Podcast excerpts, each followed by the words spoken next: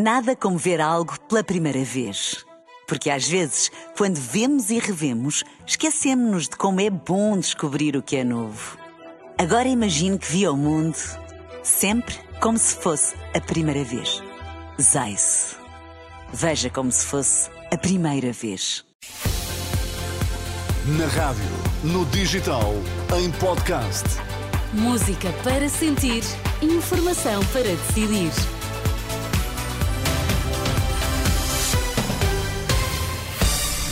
Notícias na Renascença. Para já, Miguel, quais são os títulos em destaque? Forte quebra nas inscrições para o voto antecipado do próximo domingo. Inscreveram-se 208 mil eleitores. Nesta edição, as explicações da Comissão Nacional de Eleições.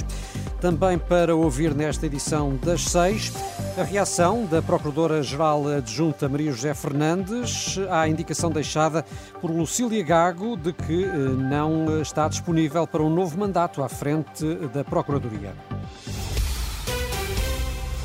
Informação para decidir aqui no T3 com Miguel Coelho. A previsão de vento forte, agitação marítima e queda de neve para os próximos dois dias leva a Proteção Civil a emitir um aviso à população para que adote medidas preventivas. Em comunicado, chama a atenção para a possibilidade de queda de árvores, pede para não circular em estradas com neve e que se evite estacionar próximo da orla marítima. De resto, no Porto, a Avenida Dom Carlos I volta a estar fechada este fim de semana. Não se pode circular já a partir das 8 da noite de hoje. Greves nos comboios vão regressar para a semana em causa uma paralisação de trabalhadores da empresa Infraestruturas de Portugal entre os dias 5 e 7, ou seja, entre terça e quinta-feira. Prevêem-se fortes perturbações na circulação da CP e da Fertagos, embora tenham sido decretados serviços mínimos. Afinal, a região de Santarém vai manter resposta cirúrgica para quem tem cancro da mama. A ULS, ULS do Médio Tejo, que inclui os hospitais de Abrantes, Tomar e Torres Novas, conseguiu reverter a decisão da direção executiva do SNS, que anunciou que a partir de hoje esta operação deve restringir-se a instituições que façam 100 cirurgias cirurgias por ano e tenham pelo menos dois cirurgiões dedicados. Para esse efeito, a administração da ULSS vai avançar com a criação de uma unidade multidisciplinar dedicada ao cancro da mama, uma especialidade que tem forte impacto na região. Nesta altura, esta unidade local de saúde do Médio Tejo está a seguir 260 pessoas com esta patologia. São dados do Ministério da Administração Interna que mostram uma forte quebra face às eleições legislativas de 2022. Na altura inscreveram-se 315 mil pessoas. Desta vez, apenas 200 208 mil. Ouvido pela Renascença, Fernando Anastácio, porta-voz da Comissão Nacional de Eleições, aponta o fim da pandemia como a grande causa para a redução do número de inscritos. E em 2022, o que é que aconteceu? Tivemos num quadro pós-Covid, ou na parte final do Covid, onde havia ainda uma hora por dia, como se todos recordam, em que iriam votar as pessoas que estavam em isolamento. Portanto, houve apelos pela parte do governo, pela parte do. Presidente da República, para que os cidadãos todos, quem quisesse, fizesse o voto antecipado para, de alguma maneira, descongestionar o dia das eleições. Há todo um enquadramento muito especial que aconteceu em 2022, que não é repetível neste momento. Isso, de alguma maneira, pode justificar aqui a mudança deste comportamento. Mas pronto, temos aqui uma redução efetiva, isso é um facto. Apesar desta descida, Fernando Anastácio reforça que houve um ligeiro aumento em relação às eleições pré-pandémicas de 2019 e que isso mostra como as pessoas veem utilidade no voto antecipado. É um crescimento, mas é um crescimento também não é muito significativo.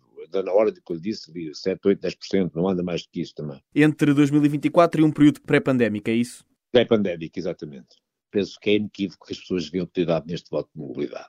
Tudo o que seja facilitar o cidadão, permitir que as pessoas tenham mais uma oportunidade de votar, tenham a faculdade de poder votar onde estão efetivamente e não onde estão recenseadas, são mecanismos que facilitam, pelo menos tendencialmente facilitadores do exercício do direito de voto. Porta-voz da CNE em declarações ao jornalista Alexandra Brantes Neves. O voto antecipado em mobilidade é já no próximo domingo, dia 3. E a marcar a atualidade está também a indicação de Lucília Gago de que não estará disponível para um segundo mandato, além de insistir, Miguel, que são evidentes ataques e pressões ao Ministério Público, tanto externas como internas. Sim, no plano externo, as críticas, como sabemos, têm sido muitas. Já no plano interno, a apenas se conhecem publicamente os reparos de uma Procuradora-Geral Adjunta, críticas dirigidas por Maria José Fernandes e alguns procuradores, num artigo de opinião publicado em novembro e que lhe motivaram um processo disciplinar.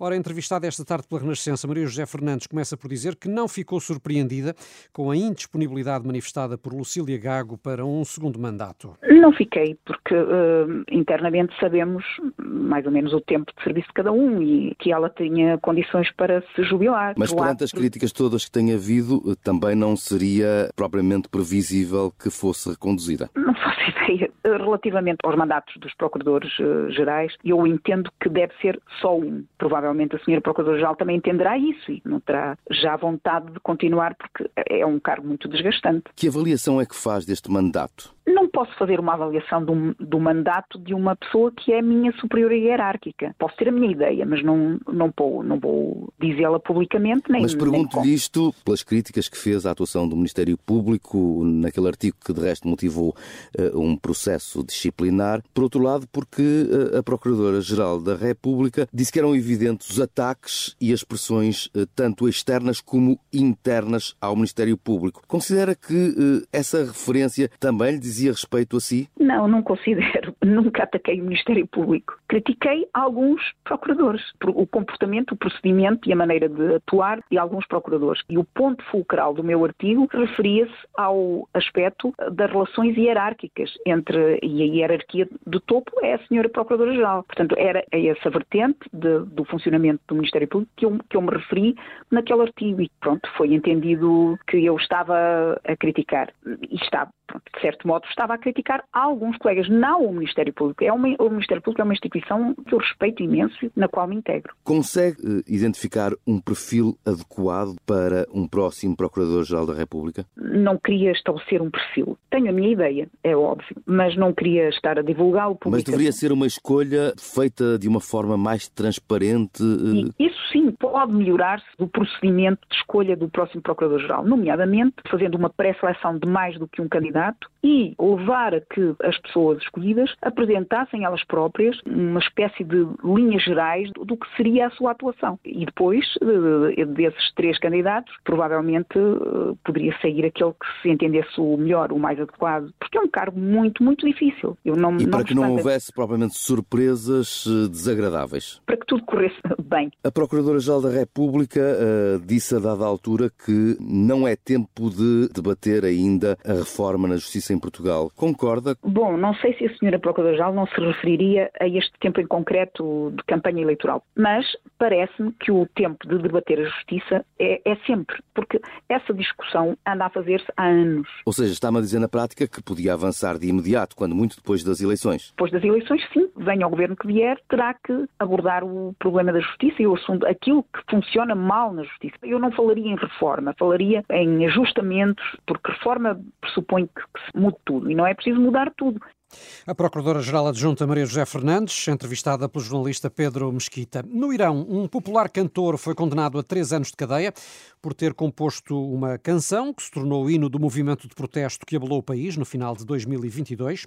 Shervin Ajipur, de 26 anos, foi considerado culpado de incitar e provocar motins com o objetivo de perturbar a segurança nacional. Portanto, aqui temos o exemplo de um regime que não vai em cantigas. É, exatamente. São agora 6 e 8. Já sabe que eh, as notícias da Renascença estão sempre atualizadas em rr.pt. Passo por lá. Tempo e trânsito para conferir já a seguir. Nada como ver algo pela primeira vez.